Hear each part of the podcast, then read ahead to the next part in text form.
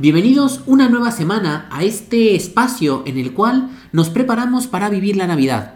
Yo soy Fray Alfonso y esta semana tenemos a tres invitados que decidieron hacer algo asombroso. Les presento a Juanjo, Adrián y Martín. Son universitarios de la Universidad Cardenal Herrera de Elche. Bienvenidos a Testigos del Nacimiento. Comenzamos.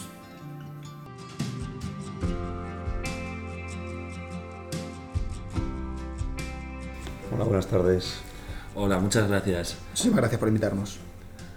Bueno, cuéntenos un poco qué es esto que hicieron, ¿no? Algo pues asombroso, algo que habla un poco del voluntariado, de la solidaridad en un momento de crisis. Así que cuéntenos un poco. Bueno, esto principalmente fue en el contexto en el que estalla la guerra de Ucrania, eh, en esa desolación en que no nos para de llegar publicidad por medio de los, de los medios de comunicación, ¿no? Sobre la trágica situación en Ucrania. A lo que mi amigo Juanjo un día se le ocurre una idea, que era la de tomar cartas en, en el asunto, ¿no? Sí, decidimos al final intentar reclutar vehículos y personas que estuvieran dispuestas a participar con nosotros en una idea que teníamos que parecía una locura, que en el principio era ir nosotros con un coche simplemente a llevar material sanitario, comida, todo lo que hiciera falta y traernos una familia. Al final la llamada que hicimos pues fue muy fructífera. Eh, conseguimos a 14 personas que nos acompañasen con 9 vehículos y llevamos casi 10 toneladas de alimento No. y, y trajimos a, a 22, 22 personas. ¿no? A 22 personas y si no trajimos a 12 madres y sus 22 hijos, ¿no? Entonces, por ejemplo, nos comentabas antes Alfonso sobre el tema del nacimiento, ¿no? Entonces este proyecto cuando nace en la cabeza de, de- de Juanjo podemos ver cómo va creciendo igual que un, un, un neonato y era algo que jamás nos íbamos a imaginar que iba a tener esa expansión ta- tan grande ¿no? y esa so- solidaridad dentro del pueblo alicantino. Entonces nos hace plantearnos como universitarios, no somos personas que tengamos que estar aisladas a nuestro ámbito, sino que tenemos que salir de nuestra zona de confort porque Dios tiene cosas grandes preparadas para nosotros.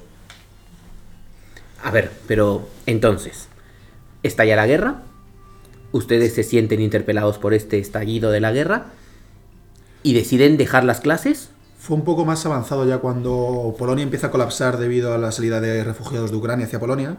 Es cuando decidimos, al ver las imágenes en el telediario y demás, de gente durmiendo en estaciones de, tren, pabellones deportivos, toda esta clase de, de instalaciones, digamos, municipales, estatales, es cuando decidimos que hay que hacer algo, que la gente no puede estar ahí pendiendo su futuro de un hilo y viviendo unas condiciones casi de un campo de refugiados. Em, también nos pusimos en contacto con el antiguo capellán del CEU, que era Mirek. Padre Mirek. El padre Mirek, es polaco, y entonces ya de primera mano pudimos saber la situación que ellos eh, estaban sufriendo. Sí, él nos puso en contacto con, con el padre Tome, que era un compañero suyo que había estudiado en España con él, además hablaba español, que fue también una ventaja brutal. Y tenía su parroquia a 120, 130 kilómetros de la frontera con Ucrania, en Polonia. Y allí fue como coordinamos todo, dormimos ahí en una casa de, de retiro de la parroquia y él gestionó, digamos, también la recogida de las personas, sabiendo más o menos las personas que eran, explicándoles eh, la situación que iban a tener luego a la vuelta en España y sin duda fueron dos de los grandes artífices de este proyecto. Fue parte crucial y prácticamente providencial, ¿no? Encontrarnos con el padre Tomek, que estuviese en un lugar tan cercano y que además tuviese unas familias que tenían necesidad de salir de Polonia ya que estaba siendo saturada por esa oleada de ucranianos que llegaban buscando refugio. Bueno, y esto al final creo que un punto importante del voluntariado es que tengamos los ojos puestos en quién hacemos el voluntariado, porque hacer un voluntariado por nosotros mismos, por engrandecernos, por decir qué guay somos, creo que pierde mucha fuerza. ¿Esto a ustedes les ha supuesto algún cambio en su fe? ¿Han notado pues que al final fue una gracia del Espíritu, una gracia de Dios? Porque, vamos, yo también me cuestionaba mucho la guerra, pero nunca se me ocurrió decirle al, al Padre Jesús, Jesús, vamos a coger la furgoneta y nos vamos a Ucrania. Sin duda, por ejemplo, para mí, también conocer a la manera de vivir la fe de la gente en Polonia. Polonia y Ucrania, ser pueblos que están que están unidos, digamos, prácticamente. Es una frontera que no es una frontera natural, digamos, en sí. Eh, siempre ha habido mucha rivalidad entre los dos pueblos. Y ver también eh, esa actitud por parte del pueblo polaco, eh, sin duda fue bestial. Entonces también eso te hacía, te hacía planteártelo. Sí, bueno, eso, la fe que la vivían tanto, ¿no? Porque no cabe duda que en Polonia el movimiento que se estaba haciendo en ese momento era totalmente por parte de, de, la, de la, Iglesia Católica, ¿no? Y luego personalmente, por lo que nos decías, eh, Alfonso, tenemos que saber que todo lo que tenemos nos ha sido dado. Entonces, cuando haces un proyecto de estos, sí que es un poco complicado llevar eh, eso porque a veces te salen las cosas bien y tienes que poner un poco los pies en el suelo y saber que tienes una ayuda muy grande que es la ayuda providencial de Dios para este proyecto. Que no es solo como. O sea, que no es solo palabras, o sea, nos puso gente muy, muy buena a nuestro alrededor que nos pudieron ayudar para que este proyecto pudiese salir adelante. Vale, y yo creo que una de las cosas también que es importante aprender en la universidad es a tener amigos. ¿Ustedes hubieran podido llegar a hacer esto solos? ¿O tiene mucho que ver este grupo de tres amigos? Yo por mi parte habría sido imposible. Yo siempre he dicho que con Martín y con Adrián me voy a la guerra. Y en este caso es que la verdad, o sea, se dio la circunstancia para que fuera así. Pero es verdad, es que la vida es así al final.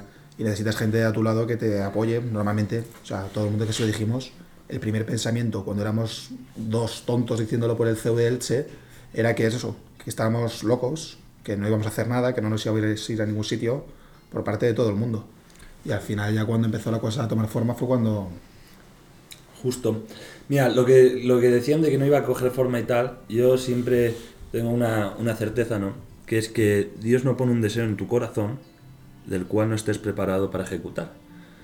Por lo cual en este proyecto se ha, se ha visto totalmente, o sea, yo sin la ayuda de Juanjo y sin Adrián no, no podríamos, pero claro, te viene ese deseo y a veces se te queda, parece que, que se queda grande, ¿no? O sea, me voy a ir, me voy a hacer tantos kilómetros, cómo voy a recaudar tanto dinero, cómo voy a conseguir un coche, una furgoneta.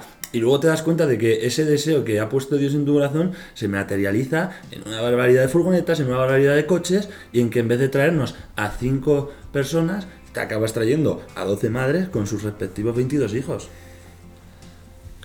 Sin duda sí. Y también por parte de, del resto de gente que se sumó a la iniciativa. Al final tuvimos la suerte de llevar con nosotros a gente que era militar, especializado también en servicios médicos, eh, que iba súper preparada en tema de que nos pusiéramos malos, que nos pusimos malos algunos durante el viaje y demás. Las familias también, encima cualquier niño que se pusiera enfermo, teníamos al, al sanitario. Sí. Gente que era taxista, que se dedica a conducir durante su vida pues dejó su taxi parado y se vino con nosotros esa semana a hacer 6.000 kilómetros para traer a esa gente.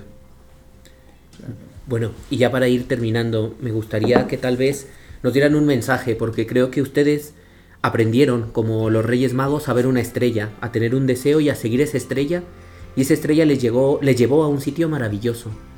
¿A qué invitarían a los demás universitarios de toda la fundación?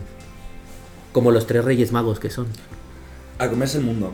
O sea, que no tengan miedo, sí. Exacto, que no tengan miedo, o sea, comerse el mundo, ¿no? O sea, el típico discurso que decía San Juan Pablo II, que hemos escuchado todos, que además era el patrón de esta operación, cuando buscamos el nombre, era pro, eh, Proyecto Boitila, ¿no? Porque como él vivió en sus propias carnes la guerra y la supo eh, pasar con amor en vez de con, con, con violencia, ¿no? Pues eso, no, no, tener miedo, comerse el mundo, o sea, la vida es una, o sea, Dios nos ha puesto aquí con una misión, o sea, sal, habla con tus compañeros, eh, haz lo que tengas que hacer, pero no te quedes parado y disfruta este momento que tienes ahora, que es el regalo que te ha puesto Dios ahora y que puedes salvar muchas almas a través de tu testimonio y de tu evangelio. Qué poco es una vida para darla, ¿no? Qué poco es una vida para darla. Pues muchísimas gracias por su testimonio, por su entrega y sobre todo por permitirse soñar y por compartirnoslo. Nos vemos la próxima semana.